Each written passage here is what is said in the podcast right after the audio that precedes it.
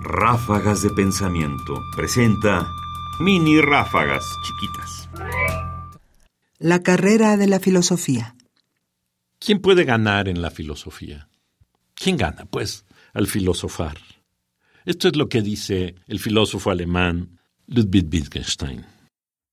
En la carrera de la filosofía gana el que puede correr más despacio, o aquel que alcanza al último la meta. Ludwig Wittgenstein. Observaciones diversas.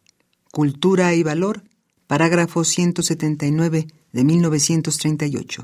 Traducción de Elsa Cecilia Frost. Y es de un enorme consuelo, porque aunque contraviene todo lo que se hace en nuestros tiempos, la filosofía es una carrera en la cual el que avanza más es el que va más despacio. Más información en la página ernestopriani.com. Busca el podcast en www.radiopodcast.unam.mx diagonal podcast. Comentarios Ernesto Priani Saizó.